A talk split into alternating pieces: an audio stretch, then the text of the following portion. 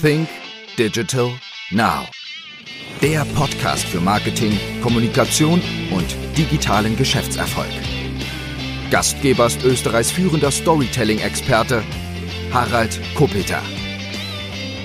Hallo und herzlich willkommen zu einer weiteren Ausgabe von Sync Digital Now. Mein heutiger Gast ist Markus Täuber und für alle, die Markus Täuber nicht kennen, darf ich ihn noch mal ein bisschen näher vorstellen. Dr. Markus Täuber ist ein in Wien lebender Neurobiologe, Lehrbeauftragter auf mehreren Hochschulen und Leiter des Instituts für mentale Erfolgsstrategien. Er hat schon mehrere Bücher geschrieben, ist Bestsellerautor, Keynote-Speaker und bringt da wiederum seine Erkenntnisse der Hirnforschung auf den Punkt. Vor mir liegt sein neues Buch, es nennt sich Falsch gedacht, wie Gedanken uns in die Irre führen können. Und darüber werden wir heute auch sprechen. Herzlich willkommen, Markus. Danke, lieber Harry. Herzlich willkommen. Freue mich. Markus, der Podcast nennt sich schon einmal Think Digital Now. Wir befinden uns in einer digitalen Welt. Inwieweit hat eigentlich diese digitale Welt einen Einfluss auf unser Gehirn, inwieweit, das wird doch immer mehr und mehr. Wir sehen, dass wir wir haben es vorher immer gesagt, die Kinder sitzen stundenlang am Handy, aber ich muss gestehen, ich bin es auch nicht und viele Erwachsene auch. Inwieweit verändert uns diese digitale Welt? Wir rücken natürlich jetzt sehr viel mehr zusammen, global betrachtet. Man kann sehr schnell, sehr rasant Informationen austauschen. Und das ist auch was passiert. Also das Wissen, äh, das verdoppelt sich alle paar Jahre. Auch die Leistung, zum Beispiel Rechengeschwindigkeiten, Speicherkapazitäten von Computern verdoppelt sich rasant alle paar Jahre. Und Dadurch sind wir in einem exponentiellen Wachstum. Unser Gehirn jedoch, das denkt linear. Wir kommen mit unserem Gehirn aus der Steinzeit, wo Veränderungen sehr langsam waren, sehr schrittweise passiert sind, peu à peu. Und jetzt trifft unser Steinzeitgehirn mit seinem linearen Denken auf eine sich exponentiell verändernde Welt. Und das ist natürlich eine eigene Herausforderung. Da müssen wir zum Beispiel manchmal kontraintuitiv vorgehen. Das bedeutet? Das bedeutet, dass Annahmen, die wir die Welt treffen, so nicht stimmen. Wir unterschätzen eben zum Beispiel den Wandel. Ist ja auch schon in der Wirtschaft mehrmals passiert, wenn wir an Nokia zum Beispiel denken oder an Kodak. Die haben die Digitalisierung so ein bisschen verpennt und waren dann zu spät dran und gibt's eben so nicht mehr am Markt.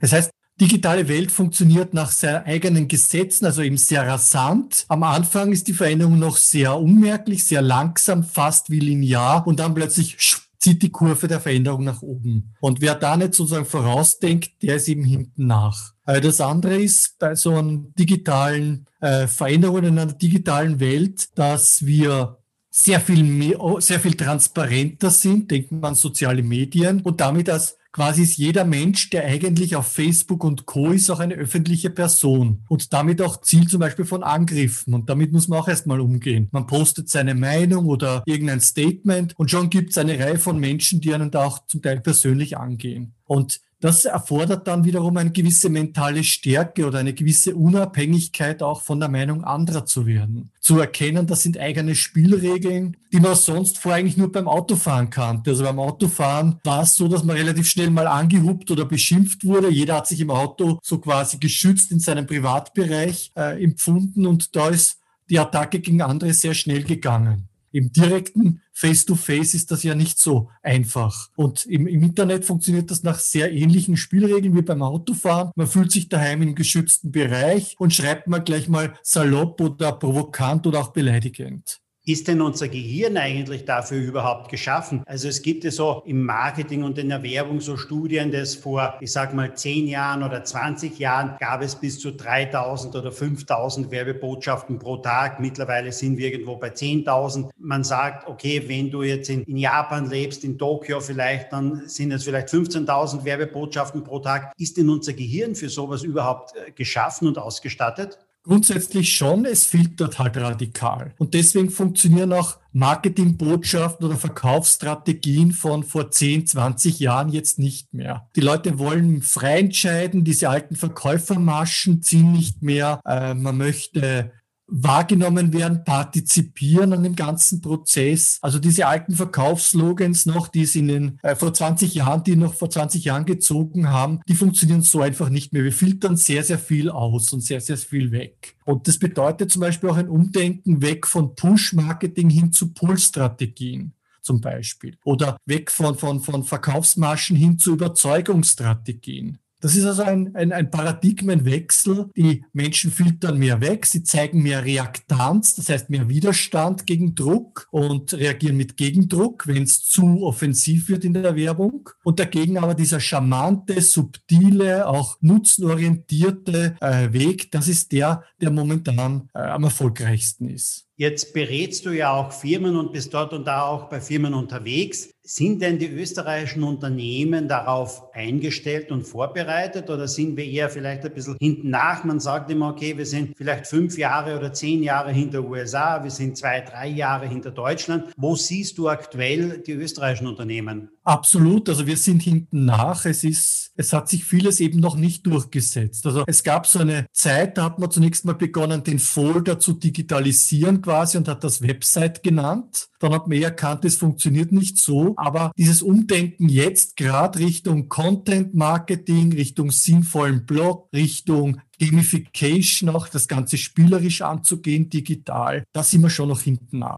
Wie, wie siehst du das im Grunde genommen auch in dieser digitalen Welt? Wird es einfacher vielleicht für Unternehmen etwas zu verkaufen, wenn man daran denkt, dass man vieles automatisieren kann, ähm, dass ich sage mal, große Plattformen wie Facebook, Amazon und dergleichen zur Verfügung stehen, die aus ihrer Sicht Werbung relativ einfach machen. Ist mhm. es für Unternehmen einfacher geworden oder ist es eigentlich für die schwieriger geworden und ist es komplizierter und komplexer geworden? Der Zutritt ist leichter geworden, aber der Wettbewerb härter. Und darum, also mit Facebook-Anzeigen gibt es extrem viele, die oder Instagram und Co., die da extrem viel Geld verbrennen, weil sie nicht diese, diese Nasenlänge vorn sind gegenüber gegenüber den Mitbewerbern, weil alle mehr oder weniger 90, 95 Prozent, meine ich damit, mehr oder weniger dasselbe tun, voneinander abschauen und dieses sich differenzieren, dieses äh, bisschen Vordenken, ein, ein Tick origineller und kreativer zu sein, da nennt sich eben dann die Spreu vom Weizen. Jetzt bin ich knapp über 50 Jahre alt. Ich bin in diese digitale Welt irgendwann einfach einmal hineingewachsen. Sie ist entstanden vor so 20 Jahren oder so, wenn man das so nennen will, und vor 10 Jahren, 5 Jahren wesentlich intensiver noch. Aber meine Kinder sind in das Ganze schon hineingeboren. Wie schnell ändert sich im Grunde genommen der Mensch? Gibt es da schon einen Unterschied zwischen äh, meiner Person, die jetzt einmal knapp über 50 ist, und meinen Kindern? Der eine wird jetzt 16, der andere wird jetzt 20. Gibt es da schon Unterschiede? Unterschiede im Gehirn? Absolut. Also die ersten Lebensjahre sind ja die prägendsten überhaupt. Die ersten sechs Lebensjahre sind, ist einmal die Zeit, wo sehr rasant Nervenbahnen angelegt werden. In den ersten zehn Lebensjahren dann äh, verfestigt werden. Unnützes wird quasi weggeschnitten, das nennt man Pruning. Und das, was nützlich ist, wird verankert und, und, und vorgeprägt. Und was man so in den ersten zehn Jahren auch an Zugang hat, zum Beispiel zu digitalen Medien, prägt dann schon das Mindset und auch die, die Denkweise, die man dann in weiterer Folge auch im Leben hat. Trotz allem äh, gilt auch in der Hirnforschung die Devise, es ist nie zu spät. Und das Gehirn ist zeitlebens plastisch, veränderbar. Wir produzieren bis ins achte Lebensjahrzehnt hinein neue Nervenzellen, mit denen wir auch neue Nervennetze anlegen können. Und im Prinzip geht es dann einfach um eine Haltung, auch dass ich offen bleibe für Neues, aufgeschlossen bleibe zum Lernen und, und, und, und Veränderungen zu begegnen und so ein bisschen einen Gegentrend bildet zu dem, was sich im Körper tut im Laufe der Zeit, nämlich äh, in uns allen steigt mit dem Alter das Cortisol, das Stresshormon. Deswegen ziehen wir uns lieber dann zurück, verlassen uns lieber auf Gewohnheiten, sind gegenüber Neuen weniger aufgeschlossen. Aber wenn ich das durchschaue und aktiv bleibe und aktiv lerne und schaue, was hat das für mich persönlich für einen Nutzen, dann äh, bleibe ich auch geistig fit. Bleiben wir vielleicht noch einmal ein bisschen, wie sich Verhalten verändert oder vielleicht auch der Körper verändert. Du schreibst in deinem Buch, dass die Vergangenheit noch auf uns wirkt, evolutionsbedingt. Angenommen, wir blicken etwas in die Zukunft. Verändert sich denn da aus deiner Sicht auch schon ein bisschen die Anatomie des Menschen, weil wir natürlich ständig irgendwie ein Smartphone in der Hand haben, weil wir anders umgehen mit diesen, mit diesen Geräten als wie noch vor zehn Jahren oder sowieso als wie vor 20 Jahren. Smartphone gibt es erst irgendwie knapp über zehn Jahre. Wie ändert, mhm. sich, wie, wie ändert sich da auch die Anatomie des Menschen? Also die biologische Grundausstattung bleibt dieselbe, weil die Evolution Prozess ist, der über Hunderttausende und Millionen Jahre geht. Aber unser Gehirn ist formbar wie Knetmasse. Wir kommen im Prinzip mit einem unfertigen Gehirn auf die Welt. Und dann passt sich dieses Gehirn unserer Erfahrung an, die wir machen, aber auch unseren Denkweisen, unseren Gedanken, die wir immer wieder denken. Und das ist das, was wir Neuroplastizität nennen. Also ein Beispiel ist das Lesen. Wir haben Schriftsprache seit circa 5000 bis 10.000 Jahren und es gibt daher evolutionär gesehen im Gehirn kein Lesezentrum. Aber was wir machen können, ist eine Region im Gehirn zweckentfremden, nämlich ganz hinten im, im visuellen Kortex, Regionen, die für Objekterkennung, für Gesichtererkennung zuständig ist, können wir umtrainieren, um dadurch Buchstaben, Silben, Worte und so weiter zu erkennen. Und so können wir lesen lernen. Ein Prozess, der nicht ganz komplikationsfrei ist, wie man an den Zahlen der Leseschwäche und der Legasthenie weiß, aber ein Prozess, der grundsätzlich funktioniert.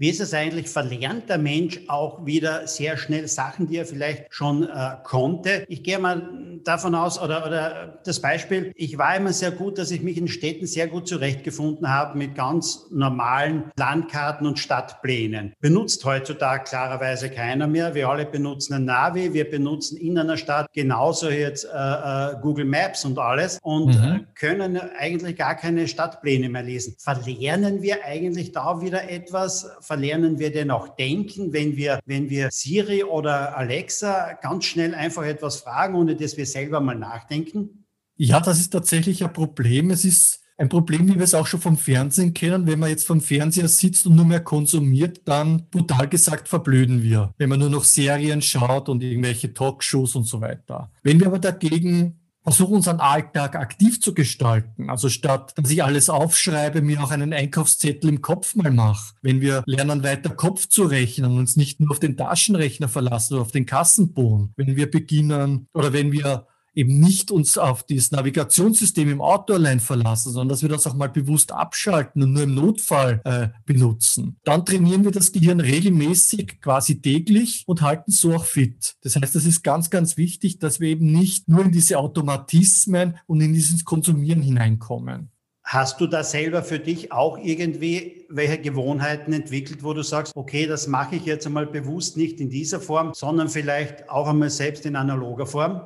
Genau, zum Beispiel das Navigieren. Ich, ich benutze das Navigationssystem wirklich nur in Ausnahmefällen im Auto. Äh, Kopfrechnen, ganz wichtig. Ähm, ich versuche immer mitzurechnen, wenn irgendwas ist im Restaurant oder im, im Supermarkt, wenn ich da was kaufe und das sind, sagen wir mal, keine großen Anzahl an, an, an Dingen, die ich jetzt kaufe. wenn ich zwei, drei Dinge einfach mal kaufe in der Bäckerei oder so oder im Supermarkt äh, schnell was hole, dann, dann rechne ich für mich im Kopf aus, was kriege ich da jetzt zurück. Das heißt, ich zahle nicht mit Karte, ich zahle bar und aktiv rechne ich eben auch, was ist da das, das Rückgeld und halte mich so auch geistig fit, so gut es halt geht. Dann lesen, ganz wichtig. Also Romane sind gut für die Empathie, fürs, fürs, fürs Erinnerungsvermögen. Äh, Im Prinzip ist das ja nichts anderes als Storytelling, das dann den Hippocampus Campus auch fordert, Sachbücher, neues Wissen, neue Fähigkeiten sich zu erwerben. Das ist etwas, das für mich einen ganz hohen Stellenwert auch hat. Jetzt habe ich dein neuestes Buch nur zum Teil gelesen. Ich habe dort und da etwas reingelesen, weil mir noch die Zeit fehlte dazu. Aber ich bin auch ein großer Hörbuch-Fan. Ist es ein großer Unterschied, ein Buch selber zu lesen oder sich ein Buch anzuhören? Äh, eigentlich nicht. Die Hauptsache ist, ich mache es konzentriert. Also wenn ich sozusagen nebenbei was anderes tue, ob das jetzt äh, Bügeln ist, Autofahren und so weiter, und ich bin nicht voll mit der Konzentration dabei, ist es halt weniger effektiv. Wenn ich es dagegen konzentriert mache, zum Beispiel ich setze mich hin, schließe die Augen und höre mir das Buch sehr bewusst an, dann ist das auch okay. Also der Sinneskanal selber ist nicht wesentlich. Aber was wesentlich ist, dass ich es konzentriert mache, dass ich es mit Achtsamkeit tue, dass ich nicht nebenbei äh, andere Dinge tue. Auf deinem Buch steht auch auf dem Cover um, wie wir mit mentaler Intelligenz zu wahrer Stärke gelangen. Dabei geht es mhm. natürlich auch darum, wie wir unser Gehirn und uns selbst manipulieren können. Gib uns doch einmal so zwei, drei äh, kleine Tipps oder beziehungsweise eine Übersicht, wie wir uns selbst positiv manipulieren können, aber auch vielleicht negativ manipulieren. Hm? Also es gibt so Gedanken, die uns in die Irre führen. Zum Beispiel, früher war alles besser oder ähm, ich könnte jederzeit mit dem Rauchen aufhören, ich will nur nicht. Da stemmt sich unser Gehirn gegen Veränderung, schiebt mal so einen Gedanken, einen Einwand vor oder einen Vorwand und, äh, und hält uns dabei auf, eigentlich eine positive Veränderung zu vollziehen. Und wenn wir das mal durchschauen, das heißt bewusst wahrnehmen, das ist der erste Schritt, und beobachten, was da eigentlich im Kopf alles so abgeht an unnützen, unproduktiven und, und uns kleinmachenden Gedanken, dann haben wir auch die Basis geschaffen für aktive Veränderung. Weil dann können wir auch sagen, ich will gezielt einen anderen Gedanken führen, den konzentriert wiederholt führen und so das Gehirn neu programmieren. Ich habe mal gelesen, die Menschen ändern sich auf, aufgrund von zwei Gründen. Das eine ist entweder hinzu, also hinzu zu mhm. Lust und, und äh, Freude oder weg von Schmerz und Leid. Aber gleichzeitig habe ich auch gelesen, dass das Wegbewegen von Schmerz und Leid viel der größere Motivator ist, sich selbst zu verändern. Ist das so? Ja, das Weg von, das rüttelt uns auf, da sind wir halt, haben wir den Leidensdruck und äh, weg von sagt uns aber eben noch nicht, was wir stattdessen machen wollen. Also Beispiel, ich gehe in die Bäckerei und sage, ich hätte bitte gerne nicht acht Semmeln. Da wird sich die Bäckerin schwer tun, mir das Richtige in die Hand zu drücken, das für mich passende. Also unser Gehirn braucht in Wahrheit beides für effektive, nachhaltige Veränderung. Ein Schmerz kann mich wachrütteln, aber das Weg von sozusagen sagt einmal, was will ich nicht. Aber ich brauche dann für nachhaltige, tiefgründige, produktive Veränderung auch dieses hinzu. Das heißt im Prinzip ein, ein Ziel, eine, eine Bahn, auf die ich mich dann bringe. Wie sehr glaubst du, ist diese, dieses Schlagwort künstliche Intelligenz für uns Menschen jetzt gut oder, oder schlecht? Wie sehr wird uns das beeinflussen? Wir haben, waren ja vorher schon bei dem Thema, wo man sagt, okay, äh, künstliche Intelligenz, ich kann mich einfach zurücklehnen, ich muss vielleicht selber nicht denken. Wie gefährlich ist das oder wie siehst du das, dass man einfach immer wieder das Wort künstliche Intelligenz schon mal hernimmt? Mhm. Das ist tatsächlich ähm, ein, ein Thema. Nehmen wir an, also nehmen wir äh, die künstliche Intelligenz als Tool, als Algorithmus für medizinische Diagnosen und Therapievorschläge. Die Frage ist dann als Arzt, als Ärztin, inwiefern lehne ich mich da zurück, nehme das, was schon ist und denke darüber gar nicht mehr weiter nach, zum Beispiel. Oder wird überhaupt die Medizin dann weggeschoben von studierten Medizinerinnen und Medizinern hin vielleicht zu Krankenpflegepersonal und Assistenzpersonal, weil es billiger kommt und die die künstliche Intelligenz eh die Diagnosen und Therapievorschläge macht. Also da haben wir die Gefahr einerseits von Jobverlusten und von, von, von, von Paradigmenwechseln auch in vielen Bereichen und andererseits eben auch dieses sich zurücklehnen, weniger drüber nachdenken. Der Algorithmus wird schon für mich lösen. Da ist letztendlich immer die Frage natürlich, wie gehen wir mit dem Ganzen um? Was wollen wir überhaupt alles abgeben, delegieren, auch an Denken delegieren? Und was hätten wir gerne als Mensch weiter bei uns? Und was ist vielleicht sogar unsere Stärke, die eine künstliche Intelligenz so gar nicht auf die Reihe kriegt? Stichwort Kreativität, ganzheitliches Denken zum Beispiel. Was sagst du, was könnten wir getrost abgeben und was sagst du, werden Computer aus momentaner Sicht oder aus deiner Sicht nie können? Also ich freue mich grundsätzlich mal, wenn Routinearbeiten und, und unangenehme Arbeiten abgegeben werden können. Wenn, die, wenn der Haushalt zum Beispiel von einem Roboter gemacht wird oder wenn ja, sozusagen auf, auf der Fabrik Bank, das gibt es ja schon länger, aber wenn jetzt am, am, am, am Fließband eben äh, Roboterarme und Maschinen zum Ein Einsatz kommen. Und wenn all das, was eigentlich kein besonders angenehmer Job ist, kein besonders angenehmes Arbeiten ist, wo wir eigentlich etwas viel, viel Produktiveres machen könnten, wenn das wegfällt, die Frage ist aber dann natürlich, was machen wir stattdessen? Und wir können jetzt nicht jeden Taxifahrer, der durchs automatisierte Fahren dann sozusagen eingespart wird, jetzt umschulen zum Big Data Analysten und zum, äh, zum, zum Experten für künstliche Intelligenz. Da wird es eine Übergangsphase geben. Also da wird es einfach eine, eine Phase geben, wo wir überlegen müssen, wie gehen wir mit der ganzen Sache um. Stichwort zum Beispiel Mindestsicherung oder, oder Grundeinkommen, ein bedingungsloses Grundeinkommen. Was passiert in dieser Phase, wo wir sehr viele Arbeitslose haben werden, die schlicht und einfach nicht umgeschult werden können.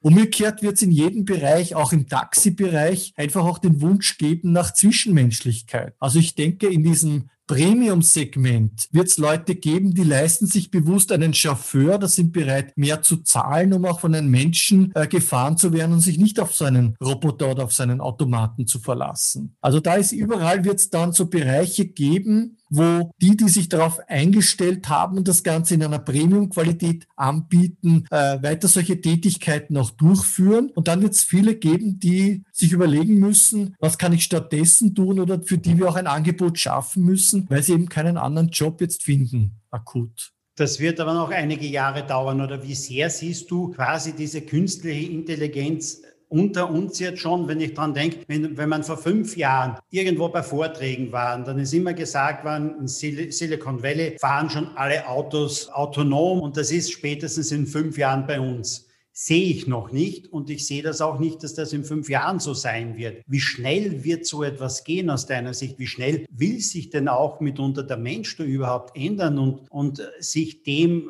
öffnen? Mhm. Also auch da natürlich äh, haben technisch gesehen haben wir das exponentielle Wachstum. Es schaut nach, da verändert sich nicht viel. Da gibt es ein paar Testfahrten vielleicht in der Steiermark oder äh, in anderen äh, Pilotregionen. Technisch betrachtet eben bedeutet dieses exponentielle Wachstum, es geht plötzlich sehr rasant, so von fast von heute auf morgen und plötzlich ist es da. Die Frage ist dann gesellschaftlich und politisch, wie schnell wollen wir es dann auch umsetzen?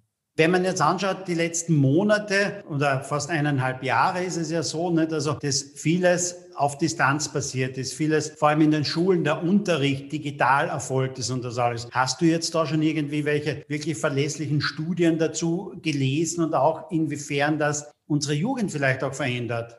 Also die Art des Lernens verändert sich, weil es mehr Selbstständigkeit jetzt erfordert. Ich kann natürlich äh, da sitzen, die Kamera abschalten und nebenbei was anderes tun bei einem, bei einem, bei einem Distanzlernen. Umgekehrt kann ich zum Beispiel auch als Arbeitnehmer, nicht? Wenn, wenn der Chef nicht dabei ist und so weiter, die Stechuhr nicht mehr äh, äh, aktiviert wird, äh, daheim natürlich sehr viel anderes tun. Aber ich werde dann irgendwann ein Problem kriegen, weil die Ergebnisse eben fehlen. Und das geht eben äh, weg jetzt von, ich werde bezahlt für bestimmtes Handeln oder Schule fordert ein, du sitzt von einer bestimmten Zeit bis zu einer bestimmten Zeit still da, äh, weg zu einem sehr selbstständigen, eigenverantwortlichen äh, Lernen, Arbeiten und so weiter. Und das bedeutet aber nicht jeder ist reif dafür von der Persönlichkeit her. Das heißt, da wird es auch Möglichkeiten brauchen und Angebote, die Persönlichkeit mehr zur Selbstständigkeit zu erziehen. Äh, da wird es Angebote brauchen für die, die das nicht schaffen und für andere wiederum, die so weit sind und das, und das auf die Kette kriegen, für die bedeutet das natürlich sehr, sehr viel mehr Qualität auch an Lebensqualität, weil man spart sich Fahrwege zum Beispiel, die ich anders nutzen kann.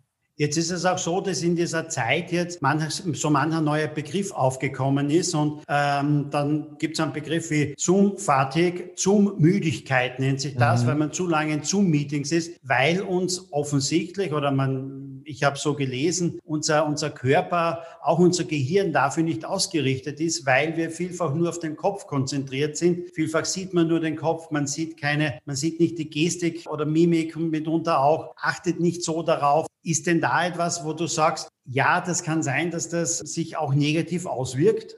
Absolut, also das ist definitiv anstrengender über den Bildschirm, weil wir weniger Information kriegen. Wir sehen im Prinzip zweidimensional den Bildschirm, während in Präsenz wir einen Menschen dreidimensional mit allen Sinnen auch erleben können. Und das ist natürlich eine andere Form der Kommunikation und des Lernens. Und vor allem dann, wenn ich einen Menschen nicht gut kenne. Wenn ich einen Menschen gut kenne, kann das Gehirn automatisch ergänzen, was an Information fehlt und Mutmaßungen treffen. Was meint er jetzt? Aber je weniger Information ich habe, desto anstrengender wird's und desto mehr konstruiert das Gehirn dann auch. Diese Lücken müssen ja irgendwie gefüllt werden, diese Informationslücken. Und da entstehen dann auch Irrtümer und Missverständnisse, so wie wir sie auch bei E-Mail-Kontakten haben. Wenn jemand was schreibt oder kurz bei SMS, entstehen viel mehr Missverständnisse als am Telefon und da wiederum mehr Missverständnisse als in Präsenz. Und das sind, das sind die Themen, also die Müdigkeit, die einfach stärker ist und diese geringere Informationsbreite, die ich habe und damit auch mehr Missverständnisse.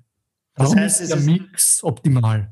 Das heißt, es ist wirklich wieder wünschenswert, da zurück auch zu, zu wirklichen Meetings, wo real alle in einem Raum sind und man bekommt da mehr Informationen mit. Genau, die richtige Mischung macht's und beides hat seine Vor- und seine Nachteile. Aber wenn ich mich nur noch aufs Digital verlasse, eben, dann trifft man so ein bisschen auseinander. Oder wenn ich einen Menschen nie persönlich kennengelernt habe, dann kann sich ein Missverständnis nach den anderen dann irgendwann aufschaukeln. Ich sage auch selbst immer wieder in Kundengesprächen, wichtig ist es, mitunter Kunden, Interessenten auf allen Wahrnehmungskanälen eben anzusprechen, sprich auditiv, visuell, kinästhetisch, manchmal natürlich auch gustatorisch, olfaktorisch, was auch immer. Das heißt, da ist die, die Aufnahme beziehungsweise das ist viel besser, oder? Wenn man einfach versucht, alle Wahrnehmungskanäle zu bespielen. Genau, eine bildhafte Sprache ist, ist ganz wichtig für uns, für Lernen, für Veränderung generell, für Beeinflussung von Menschen, ob das im Verkauf ist, in der Führung ist. Das heißt, Bilder zu zeichnen, Geschichten zu erzählen und da möglichst alle Sinne anzusprechen. Also ich kann ja durch Sprache wunderbar auch das stinkt mir sagen und, und, und, äh, und da sehe ich jetzt neue Chancen und durch diese Formulierungen, die ich da verwende, eben die Sinne auch ansprechen. Ich frage meine Interviewgäste meistens im Podcast auch, wann sie das letzte Mal offline waren und die wenigsten können mir darauf eine Antwort geben,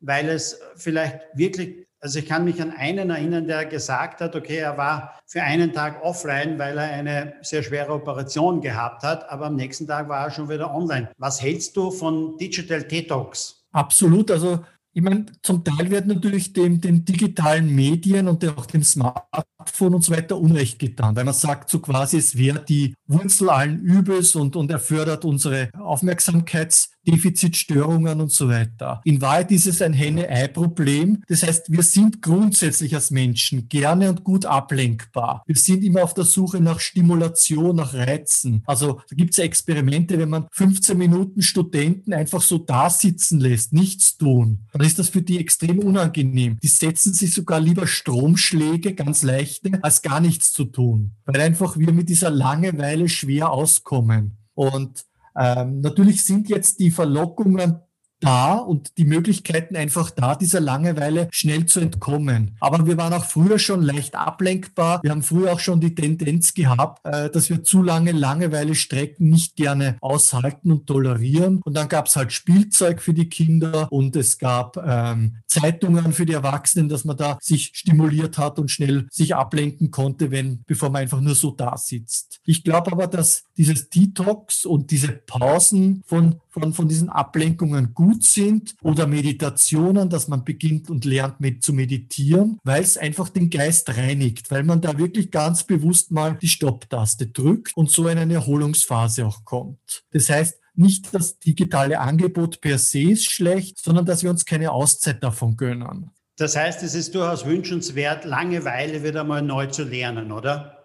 Genau, Langeweile hat absolut auch seine Bedeutung und auch die Kinder sollten auch lernen, schon von früh auf mal eine halbe Stunde nichts zu tun und sich nur mit sich selbst zu beschäftigen und einfach mal da zu sitzen. Das hat, das hat absolut seine Vorzüge. Das Gehirn geht in ein sogenanntes Ruhenetzwerk, wo so innere Bilder aufkommen und aus der wir dann unsere Kreativität auch schöpfen. Ich habe in deinem neuen Buch falsch gedacht ein Wort gelesen, das nennt sich Vermessenheitsverzerrung. Das Wort kannte ich noch nicht. Was meinst du damit? Wir haben falsche Annahmen auch über uns selbst. Zum Beispiel in der Regel betrachten wir uns selbst, schätzen wir uns selbst besser ein, als wir tatsächlich sind. Wenn man also jetzt fragen würde, die Menschen, für wie intelligent man sich hält, dann würde kein Durchschnittswert von 100 rauskommen, sondern, was aber nicht geht, theoretisch äh, würde jeder sich als überdurchschnittlich mehr oder weniger betrachten, überdurchschnittlich intelligent. Das heißt, äh, wir haben Fehleinschätzungen über uns selbst, auch wenn zum Beispiel etwas Negatives passiert. Wenn wir zum Beispiel im Straßenverkehr geschnitten werden, dann betrachten wir das als Charakterschwäche, als schlechte Persönlichkeitseigenschaft des anderen. Der ist zum Beispiel rücksichtslos. Wenn wir es selber tun, dann ist es deswegen, weil die Umstände es erfordern. Es ist, sind alle Ampeln auf Rot, alle anderen fahren viel zu langsam und so weiter. Also wir sehen uns selber positiver als die anderen und dadurch entsteht ein Zerrbild. Das hat seine Bedeutung, weil wir dadurch negative Erlebnisse äh, und Schwächen besser verarbeiten können, die mit uns zusammenhängen und uns dadurch auch von De vor Depressionen und, und Ängsten schützen. Aber es führt auch eben dazu, dass wir allzu leicht die anderen negativer betrachten als uns selbst und vielleicht sogar in so eine Ichhaftigkeitsfalle treten. Das heißt, dass wir, dass wir so quasi die ganze Welt dreht sich um uns, alles immer aus dieser Ich-Brille heraus betrachten. Und da gibt es einige kluge Denker, es hat eigentlich schon Sigmund Freud so betrachtet, auch Viktor Frankl, die meinen, wir brauchen diese Selbsttranszendenz, dieses Überwinden des narzisstischen Ichs und wegzugehen vom Ich zum Du. Und über dieses Du finden wir dann eigentlich erst zu diesem Wir, äh, zu einer sehr gesunden Selbsteinschätzung, zu einer sehr gesunden Art und Weise, wie wir auch in der Gesellschaft agieren. Aber das geht in beide Richtungen, oder? Wenn ich das jetzt auch richtig verstehe, diese Verzerrung, weil es gibt natürlich welche, die sich maßlos überschätzen jetzt einmal und andere, die sich unterschätzen. Bei den, Überschät die sich überschätzen, ja, würde ich einmal nennen, den Ex-Präsidenten der USA beispielsweise, aber es gibt ja auch welche oder viele, die sich im Grunde genommen auch unterschätzen, oder? Ja, also wir machen uns ganz gern klein, um zum Beispiel eben eine Veränderung, eine, eine oder, oder etwas, was mit Mühe verbunden ist, nicht durchführen zu müssen. Das ist so ein, ein, auch ein Schutzmechanismus gegen Anstrengung. Also früher war einfach, war, es war einfach so, dass ja Nahrung sehr selten war. Fett, Zucker war ein seltenes Gut. Heute gibt es es in Überfluss. Trotz allem versucht das Gehirn noch immer in zu hohen Energieverbrauch zu vermeiden. Das heißt, wenn wir uns anstrengen, äh, im wahrsten Sinne des Wortes, wenn mir das mühsam ist, zum Beispiel durch hohe Konzentration oder durch neues Lernen, durch Üben, dann versuchen wir das zu vermeiden, weil wir und, und das Gehirn versucht, diesen Energiesparmodus zu, zu, zu fördern. Das führt aber leider eben dazu, dass wir uns unnötig klein machen, auch durch Gedanken. Eben dieses klassisch, wie ich schon gesagt habe vorhin, ich könnte jederzeit mit Rauchen aufhören, ich will nur nicht, wäre so etwas. Das Gehirn sucht eine Ausrede, um nicht etwas machen zu müssen, was anstrengend und riskant ist, unangenehm ist. Hast du für die Hörer noch so zwei, drei tägliche Tipps, wie du dein Gehirn selber manipulieren kannst, leicht selber manipulieren kannst, um es vielleicht ein bisschen leichter zu haben im Tag oder im Leben einfach? Ja, ich stelle mir gern so Fragen wie zum Beispiel, bin ich jetzt gerade im Muster oder bin ich in einer Lösung? Also wir vertrauen ganz gerne alten gelernten Mustern und versperren uns aber so gegen vielleicht nötige Veränderungen, neue Lösungswege. Da gibt es ein wunderbares Video von Paul Watzlawick, wenn die Lösung das Problem ist auf YouTube. Kann ich sehr empfehlen. Also was mal in der Vergangenheit funktioniert hat, versuchen wir immer wieder, selbst wenn sich die Welt und die Bedingungen drumherum schon weit verändert haben. Also die Frage Muster oder Lösung ganz wichtig. Oder bin ich in der Akzeptanz oder bin ich im Widerstand? Ich kann jetzt zum Beispiel das Virus nicht mir wegzaubern oder wegdenken. Es ist einfach eine Realität, dass da was ist. Die Frage ist aber, wie gehe ich damit um? Akzeptiere ich, dass es da Veränderungen gibt oder versuche ich es zu bekämpfen?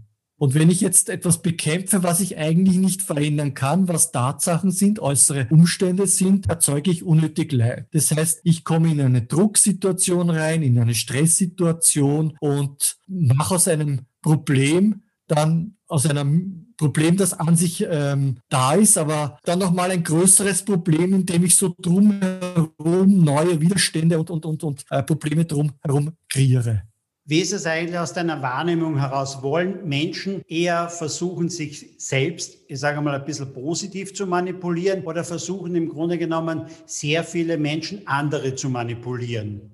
Auch das ist genauso ein falsch gedacht, dass wir eigentlich unsere kindlichen Muster sind ja, die anderen sollen es für uns regeln ist in den ersten Lebensjahren ja auch absolut notwendig. Da können wir auch für uns noch nicht sorgen. Wir nehmen aber dieses Muster gerne mit und übertragen dann zum Beispiel die Mutterrolle auf die Chefin, die Vaterrolle auf den Chef oder sogar auf den Staat und Regierungen. Nicht umsonst wird von Mama Merkel gesprochen oder vom Vater Staat. Da werden diese Muster aus der Kindheit übertragen und wir erwarten so quasi, dass der Staat es für uns regelt oder dass äh, die Lehrer schuld sind, wenn wir eine schlechte Note haben, nicht mein eigenes Versagen, weil ich zu faul war zum Beispiel zum Lernen. Und so sehen wir immer im anderen quasi die Ursache allen Übels. Und indem wir mal beginnen, uns selbst mal als selbstbestimmt wahrzunehmen, als eigenverantwortlich Wesen wahrzunehmen, wachsen wir über dieses kindliche Muster hinaus.